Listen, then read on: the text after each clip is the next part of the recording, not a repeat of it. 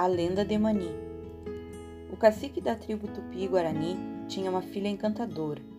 Essa linda menina, de repente, surgiu grávida, mesmo sem sequer ter contato com qualquer um dos guerreiros da tribo, o que deixou o pai perplexo.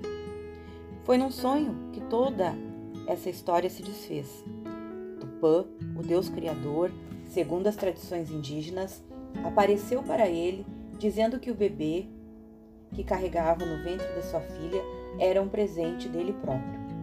Meses depois, a menina deu à luz a uma indiazinha branca como a neve e que, de tão encantadora, arrancava suspiros e sorrisos por onde passava. A bebezinha se desenvolveu muito rapidamente. Com poucos dias já conseguia andar e conversar. E assim corria pelas matas alegremente, dia após dia. Seu nome era Mani, e ela era tratada como um verdadeiro tesouro por todos da tribo. Um dia, para a grande tristeza da tribo, e sem qualquer explicação, ela foi encontrada morta. O avô decidiu enterrá-la conforme as tradições, numa cova ao centro da oca onde a família habitava. Todos os dias, a mãe de Mani chorava e suas lágrimas regavam o local onde repousava o seu corpo. Semanas depois, brotou uma planta diferente de todas as que já conheciam, e todos os índios a regavam com a água mais pura que a aldeia tinha, a pedido do seu avô. Tempos depois, a divina planta fez abrir uma fenda no solo, permitindo aos índios que vissem suas raízes grossas. Uma delas tomou uma dessas raízes e, por descuido, deixou-a cair no chão e ela se partiu, e no seu interior se revelou tão branco como a pele de Mani. Acreditando se tratar de uma reencarnação da pequena Índia, de outra forma, resolveram fazer com que as raízes em um grande que as suas raízes em um grande banquete, onde todos se fartaram para que pudesse carregar dentro de si a parte de Mani. Do que sobrou das raízes, ralaram e fizeram uma bebida fermentada chamada de cauim, até hoje admirada pelos povos indígenas do Brasil. Batizaram o vegetal de mandioca ou manioca, casa de mani, na tradução tupi-guarani.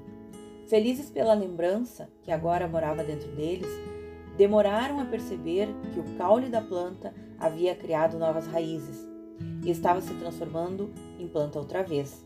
A partir de então, passaram a ter naquela planta um símbolo de alegria e abundância.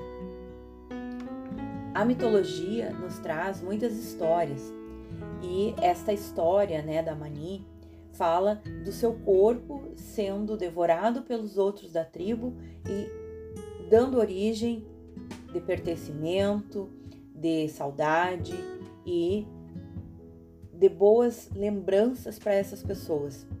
Então, esse pertencimento relacionado à origem dos alimentos é comum nas culturas do mundo todo. Aí nós temos a questão da natureza, que é sempre relacionada à mãe, em cuja terra é o ventre e ocorre a transformação sagrada da semente em fruto. Na mitologia comparada, né, a, a história da Mani, ela seria algo como a Perséfone, na deusa que era a deusa virgem dos grãos na Grécia Antiga. Então, todo o momento em que ela descia ao mundo inferior é a representação mítica da semeadura. E o reaparecimento na, primeira, na primavera significava o despontar do cereal novo.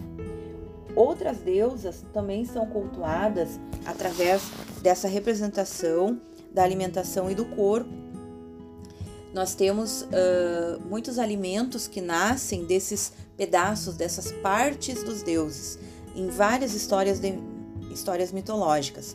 Né? O mito dá um, uma grande narração aí sobre essas alimentações das culturas em diversos lugares do mundo e a representação da estação da primavera, da semeadura, do nascimento dessas plantas e o que isso vai proporcionar de bem, de saudável para as pessoas que habitam aquele lugar. Outras deusas também cujos corpos né, nascem alimentos são Uzumi, entre os japoneses, e Pachamama, entre os incas.